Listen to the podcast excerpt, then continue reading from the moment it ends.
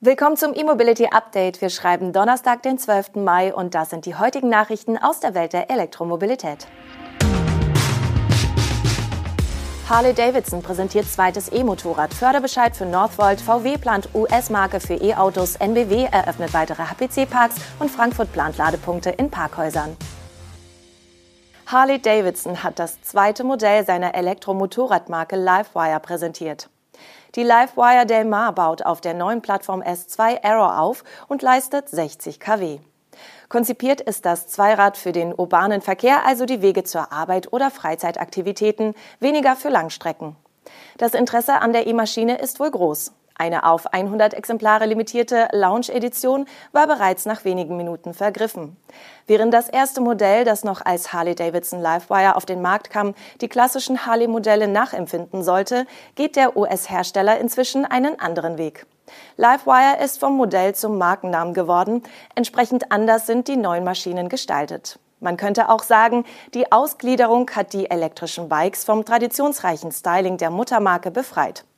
Bereits bekannt war, dass die Del Mar mit ihrer Aero-Plattform eine komplett neue Konstruktionsweise nutzen wird. Das Akkugehäuse wird als tragendes Bauteil verwendet, der klassische Rahmen entfällt. Das soll Gewicht und Kosten senken. So bringt die Del Mar nur 200 Kilogramm auf die Waage. Damit soll das E-Motorrad in 3,5 Sekunden aus dem Stand auf 60 Meilen bzw. 96 kmh beschleunigen können. Die City-Reichweite liegt bei 100 Meilen bzw. 160 Kilometern. Angaben zur Reichweite über den Stadtverkehr hinaus gibt es bislang nicht. Auch zum Energiegehalt der Batterie hat Livewire bisher keine genaueren Zahlen genannt. Laut Electric soll das Batteriepaket aus Rundzellen im Format 2170 bestehen. Geladen wird die Delmar offenbar nur per AC. Der Basispreis für das Standardmodell soll bei rund 15.000 US-Dollar liegen. Final ist dieser Preis aber wohl noch nicht. Die Auslieferungen sollen im zweiten Quartal 2023 starten. Bundeswirtschaftsminister Robert Habeck hat in Berlin einen Förderbescheid an Northvolt übergeben. Die Schweden planen bekanntlich eine Batteriezellfabrik in Schleswig-Holstein. Das Werk namens Northvolt 3 in Heide soll 2025 in Betrieb gehen und bis zu 3000 Menschen beschäftigen. Deutschland fördert Northvolt gemäß dem Förderbescheid mit über 155 Millionen Euro und ein paar zerquetschten, wie es Robert Habeck formulierte.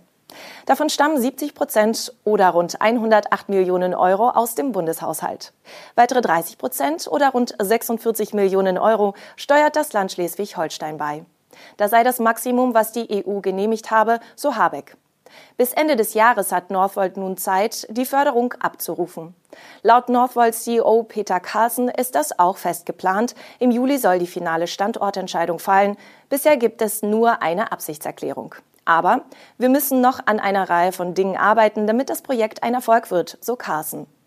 Das betreffe etwa die Ausbildung oder die Infrastruktur.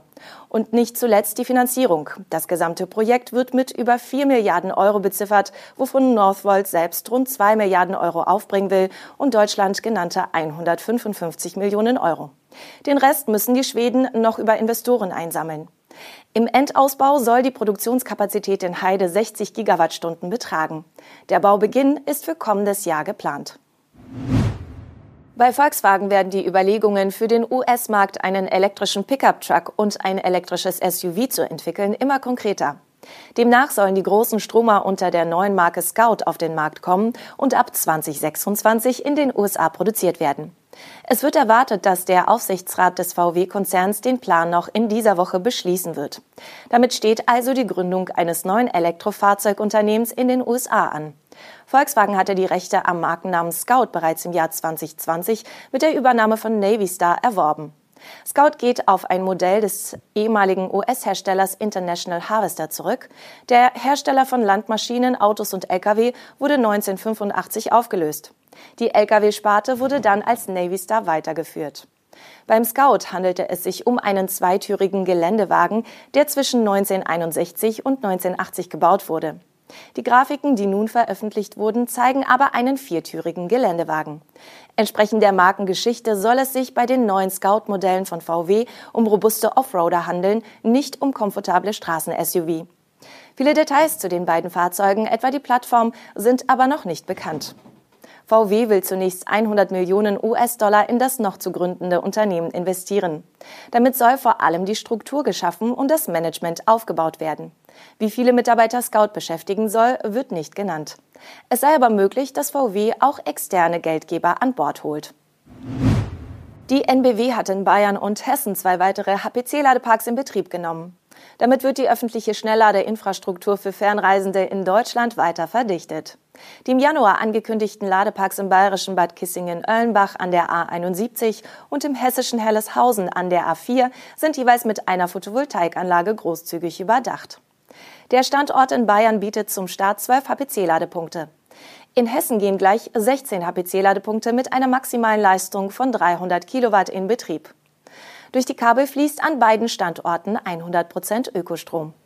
Wir schätzen den Bedarf für 15 Millionen batterieelektrischer Autos auf 130 bis 150.000 öffentliche Schnellladepunkte in Deutschland bis 2030, sagte NBW-Vertriebschef Timo Sillober im Rahmen der Eröffnung.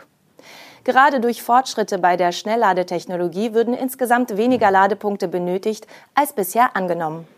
Ultraschnelle HPC-Ladepunkte könnten auf derselben Fläche heute deutlich mehr E-Autos aufladen als AC-Ladepunkte noch vor einigen Jahren, so Sellobar. Die Stadt Frankfurt am Main will mit den Unternehmen ABG Frankfurt Holding und Mainova die öffentliche Ladeinfrastruktur deutlich ausbauen. Demnach sollen 2023 knapp 300 AC-Ladepunkte in Betrieb gehen, und zwar in Parkhäusern und Tiefgaragen. Die ABG, die mit der Parkhausbetriebsgesellschaft PBG einen großen Teil der öffentlichen Parkgaragen in der Stadt betreibt, hat gemeinsam mit Mainova ein Konzept für den Ausbau der Ladeinfrastruktur ausgearbeitet. Danach sollen im kommenden Jahr in elf öffentlichen Parkhäusern und Tiefgaragen insgesamt 284 neue Ladepunkte geschaffen werden. Konkret Wallboxen mit einer Ladeleistung von jeweils maximal 22 kW. Zum Vergleich, derzeit gibt es an den elf Standorten gerade einmal 16 Ladepunkte. Mit besagten 284 neuen Ladepunkten würde die Gesamtzahl auf 300 Ladepunkte steigen. Die Ausschreibung für das Parkhausprojekt soll noch im ersten Halbjahr starten.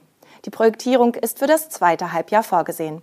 Bereits im kommenden Jahr soll der Aufbau anlaufen und im selben Jahr abgeschlossen werden können.